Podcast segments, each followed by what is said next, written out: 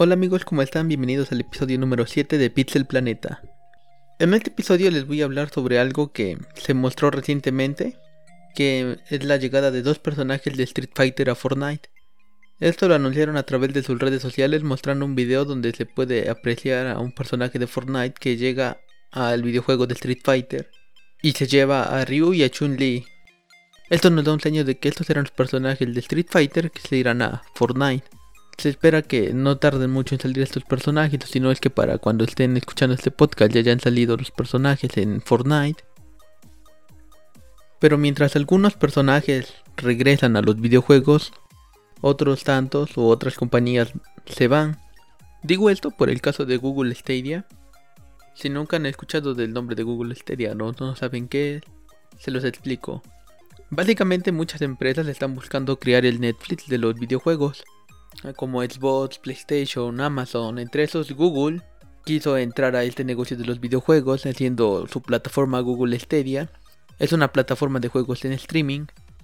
Y hasta este punto todo pintaba muy bien. Si no querías comprar o no tenías los recursos suficientes para comprarte un Xbox, una PlayStation o una PC Gamer, la idea de que pudieras jugar cualquier videojuego a través de tu computadora de media gama, pues sonaba bastante interesante.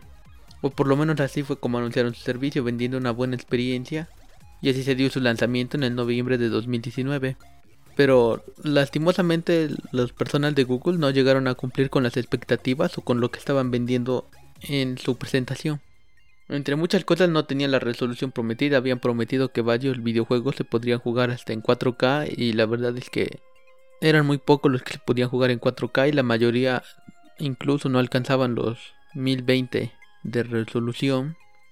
Hasta que llegó la noticia en febrero de este año, del 2021, el presidente anunció, el vicepresidente anunció que se cerraría la división de encargada de crear juegos para esta plataforma.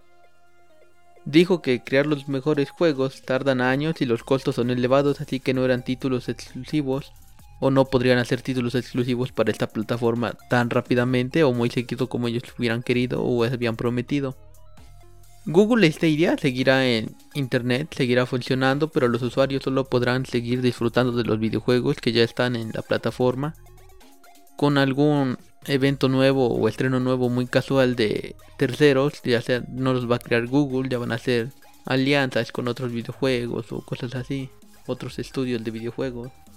Creo que la idea de Google de meterse al mundo de los videojuegos era buena, pero tuvieron pero creo que tuvieron algunos problemas Google, entre esos la mala comunicación con los usuarios, los problemas de calidad visual que ya había yo dicho, y que tus juegos estaban encerrados en la plataforma, no podías mover tus datos a otra plataforma como si lo puedes hacer en como es en el caso de otras plataformas digitales como Xbox PlayStation o en Amazon.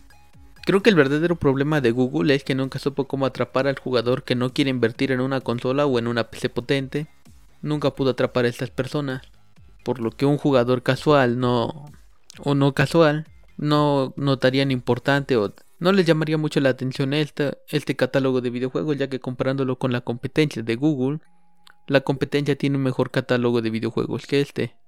Creo que si Google Stadia está dispuesta a incluir juegos actuales y hacer la, la inversión de la misma manera que Xbox, tal vez tengan futuro, si no estaríamos hablando de otro producto fallido de Google y será olvidado. Esto era lo que les quería comentar, algo que llamó mi atención estos últimos días sobre cómo es que las plataformas de streaming en los videojuegos están funcionando o están saliendo a la luz. Sinceramente creo que es el futuro de los videojuegos, las plataformas de streaming de videojuegos. Y plataformas como Google, Amazon, PlayStation, etc. están tomando la iniciativa de hacerlo por lo que todavía no encuentran la fórmula correcta. Algunos todavía no encuentran la fórmula correcta para hacer esto de una manera eficiente y divertida pero sí creo que el streaming en videojuegos va a ser algo muy importante para las futuras generaciones. Así que bueno, eso es todo, me despido el día de hoy. Recuerden seguirme en Twitter y en todas las redes sociales como arroba Alberto me dijo. Nos vemos la siguiente semana. Adiós.